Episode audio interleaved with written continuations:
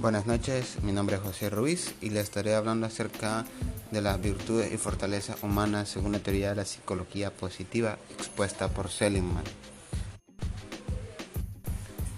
Una de las primeras virtudes es la sabiduría del conocimiento, la cual consiste en fortalezas cognitivas que conllevan buscar, disfrutar y compartir el conocimiento con otros. Dentro de la fortaleza encontramos lo que es la curiosidad y el interés por el mundo, la curiosidad se puede definir como un intenso deseo y motivación por explorar información novedosa y desafiante. Esta fortaleza tiene una función amplia en la vida de las personas puesto que construye nuestro conocimiento, habilidades, relaciones, experiencia, es decir, construye nuestra vida y todo lo que nos rodea. Dentro de los beneficios encuentran mayor bienestar emocional, vitalidad y percepción del sentido de la vida mejora nuestra conciencia y comprensión de las emociones, aumento de la sensación del flujo, junto a la creatividad, la persistencia y un bajo egocentrismo. Y por, por lo tanto hay una mayor apreciación estética. También se encuentra lo que es la fortaleza de la sabiduría misma. Desde hace muchos años el ser humano ha intentado definir de alguna manera lo que es la sabiduría y cómo alcanzarla. La mayoría concuerda que es una virtud dirigida al bien común, desde los valores y más allá de la propia satisfacción personal. Dentro de los atributos sobre la sabiduría encontramos dar orientación a otras personas, conocimiento, experiencia, principios morales y compasión podemos definir cuatro principios que definen la sabiduría. Una persona sabia tiene un amplio conocimiento de sí mismo. Una persona sabia parece sincera y directa con los demás. Otros piden consejo a los sabios. Una persona sabia es coherente con sus acciones y sus creencias éticas. Éticas. La segunda virtud es el coraje las cuales son fortalezas enfocadas a conseguir nuestras metas frente a la oposición interna o externa. Dentro de sus fortalezas tenemos la valentía.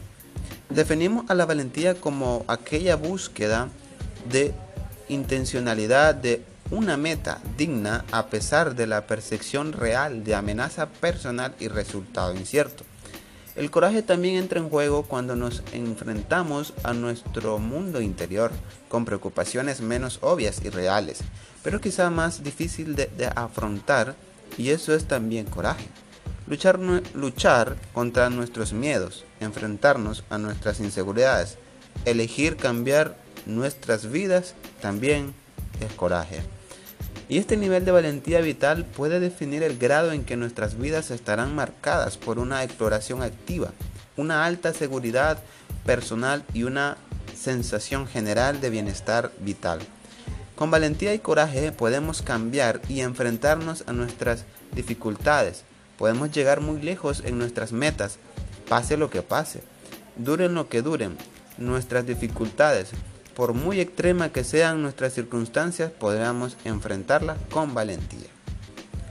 Otra de las fortalezas es la vitalidad y persistencia. Los psicólogos Peterson y Seligman definen la persistencia como una continuación voluntaria de una acción orientada a una meta a pesar de los obstáculos, dificultades y desmotivaciones Persistencia es por lo tanto sinónimo de perseverancia, de lucha ante las dificultades.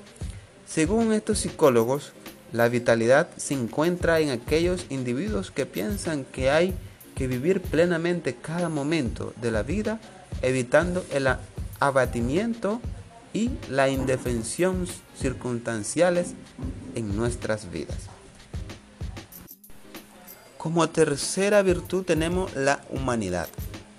Las fortalezas humanas que envuelven la creación de relaciones particularmente el acercarse y hacerse amigo de otras personas.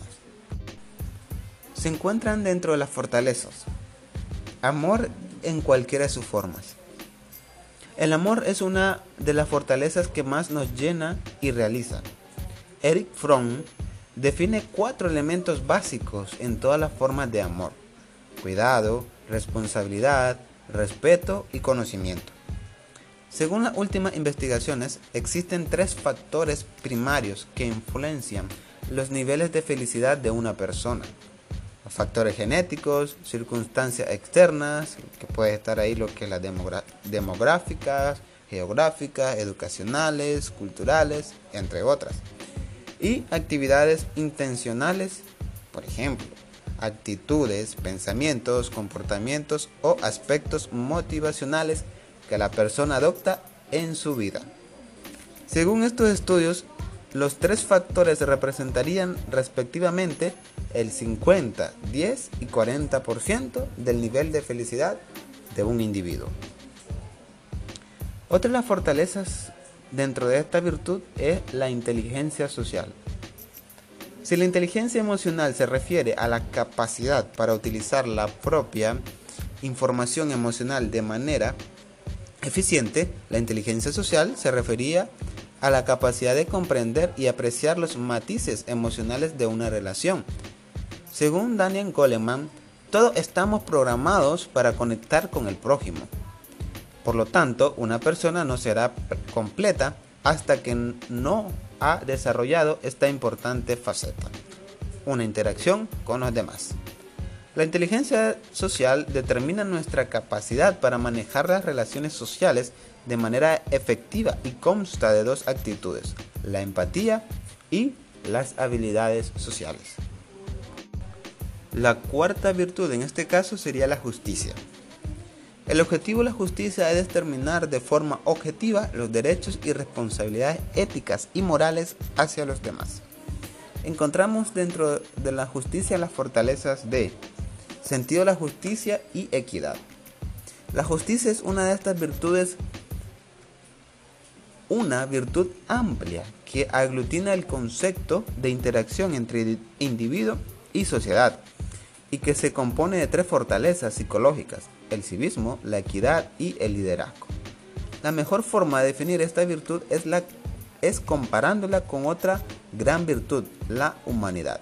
Así mientras que la humanidad se refiere a las relaciones entre dos personas, la justicia se refiere a las relaciones entre una persona y otras personas. Y mientras que el objetivo de la humanidad es mantener una determinación compasiva sobre el otro, el objetivo de la justicia es, determinar de forma objetiva los derechos y responsabilidades morales hacia los demás. Según los psicólogos Peterson y Seligman, el desarrollo de un juicio ético se completa con el compromiso a ser justo en todas las relaciones con los demás, el desarrollo de habilidades para el consenso equitativo, la sensibilización con la justicia social, la expresión de compasión por los demás y la perspicacia necesaria para comprender las relaciones y obtener resultados equitativos. Estos términos definen la equidad, una fortaleza psicológica que nos permite ser ciudadanos responsables, verdaderos amigos y tener altos valores éticos. Encontramos también la fortaleza del liderazgo. Los jefes son personas que hacen que las organizaciones funcionen. Los líderes son personas que inspiran a los demás a comportarse de una determinada manera.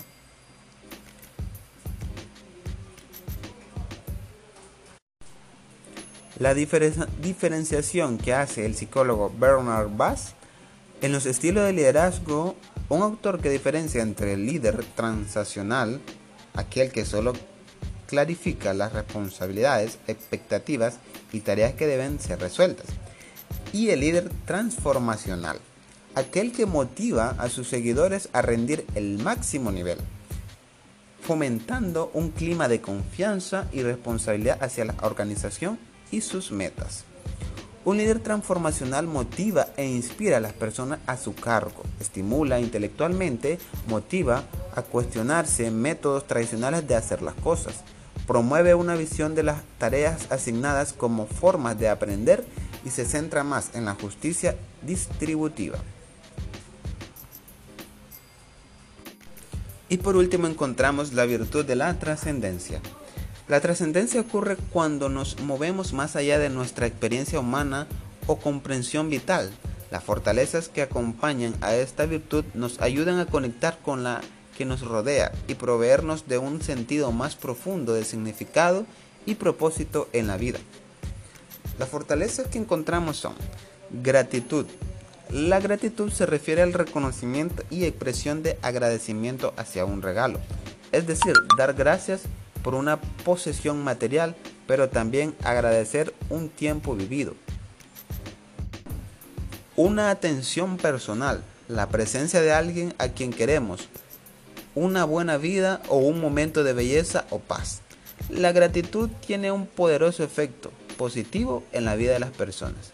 Las investigaciones han estudiado la manera en que las personas expresan su gratitud, tales como dar las gracias, compararse socialmente, destacando cuánta gente hay en peor situación que uno, escribir cartas de agradecimiento o de admiración personal, reemplazar pensamientos negativos por otros más agradecidos, examinar la conciencia personal o pensar en la persona con la que se está agradecida. Aquellos que mantienen hábitos constantes de gratitud tienen menos síntomas de enfermedad, hacen más ejercicios, son más optimistas y se sienten mejor con su vida. Además, aquellas personas agradecidas tienen más emociones positivas a lo largo de la vida. También se ha estudiado cómo la envidia, los celos o las inseguridades perjudican seriamente esta fortaleza. La razón es que una gratitud equilibrada necesita de una buena autoestima y sólidas actitudes sobre la vida. Y también encontramos lo que es la fortaleza de la espiritualidad, fe, sentido religioso. Según los psicólogos Seligman y Peterson, la espiritualidad es la fortaleza más humana y sublime y consiste en tener creencias coherentes sobre un significado y finalidad de la vida que transciende nuestra existencia. Dos cuestiones que debemos tener en cuenta. En primer lugar, es muy importante diferenciar la espiritualidad de la religiosidad. Las dos conllevan estar en contacto con lo sagrado, lo divino o algo o alguna realidad final. Pero la diferencia entre ambas es que la espiritualidad es una relación universal, personal y privada que no requiere rituales particulares, dogmas o instituciones. Por lo tanto, se puede decir que ser espiritual pero no religioso. Los estudios demuestran que una actitud espiritual equilibrada y positiva da afrontamiento, ejemplo, buscar apoyo espiritual, conexión espiritual, un sentido de vida, ayuda al ser humano a enfrentarse ante situaciones de estrés. Estas investigaciones también confirman que aquellos que practican estas actitudes espirituales positivas de afrontamiento tienen menos depresiones, ansiedad y estrés, y que correlaciona positivamente con la felicidad. Por lo tanto, ha sido de mi parte un gusto haber compartido con ustedes estas virtudes y fortalezas humanas que expusieron y que siguen exponiendo los grandes psicólogos Seligman y Peterson. Un saludo y un abrazo. Se despide de ustedes José Ruiz.